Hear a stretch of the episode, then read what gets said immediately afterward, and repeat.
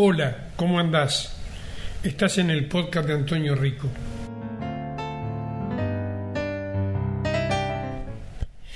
Debo reconocer que hay un fenómeno que no entiendo, que no pude entender y no entiendo todavía, ¿no?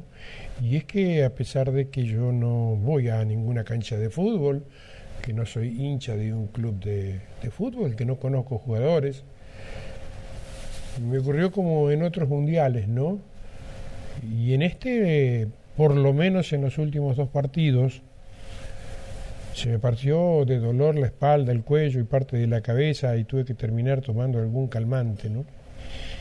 me pregunté cómo si yo no practico este deporte, si yo no soy hincha de un, de un club determinado, si el fútbol no es la pasión este, en mi vida, porque a mí y seguramente a muchos le terminó ocurriendo esto y lo charlaba con mi hija en el auto y empezó a tratar de narrarme algo y finalmente me mandó un escrito que yo lo quiero compartir con ustedes.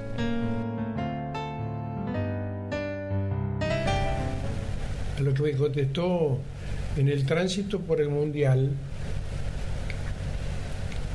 me he llegado a preguntarme qué es lo que atraviesa tantas personas vemos a una Argentina reunida, unificada y sobre todo tomada.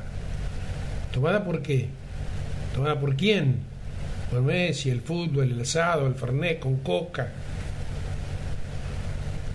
Los argentinos, siendo argentinos, concurrimos meses nadando entre diálogos y emociones en las calles de cada localidad, los bares, negocios, tardes de charla entre amigos y vecinos y familia, en las aguas del mismo tema.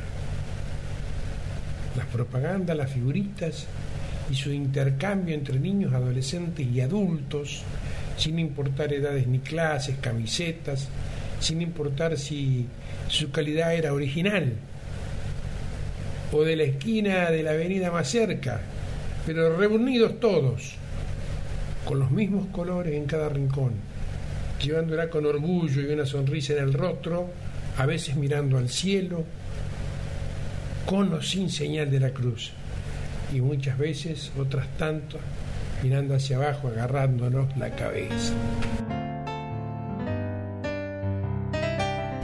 La televisión y los medios de comunicación hablando del mismo tema, el único, sobre todo de sentimiento, de amor, dolor, ilusión Ahora nos volvimos a ilusionar. Así cantamos, ¿no? Ahora volvimos, dice la canción.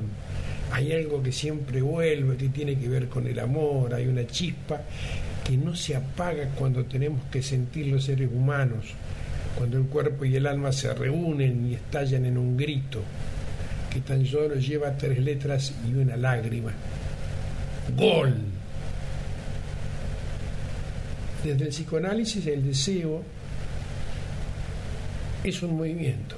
Pero repito, desde el psicoanálisis el deseo es un movimiento, es la búsqueda misma. La pelota como el deseo, como aquello que los jugadores buscan continuamente y siempre se escapa. Pero lo fundamental es la búsqueda. Los seres humanos buscamos objetivos, queremos ser goleadores. Los seres deseantes entendemos que hay cosas que buscamos y se escapan de las manos. Lo podemos notar cuando llegamos a cumplir algún objetivo, aquella meta que tanto queríamos meter adentro y pierde valor al poco tiempo de realizarla para, para no decir al instante, donde lo que queda en general es otra escala, un paso más arriba, solo seres del deseo, por ende seres en falta, ningún objeto de satisfacción tendrá la posibilidad de dejarnos en calma de encontrarla. Nos encontramos en la continua búsqueda de otra cosa, en la búsqueda por la búsqueda misma, la búsqueda que reúne, que hace lazo, que nos deja maquineando durante un día y la noche, empapado de palabras para hablar, con ganas de ir al kiosco y encontrar figuras e imágenes de lo que nos tiene presos de sensaciones.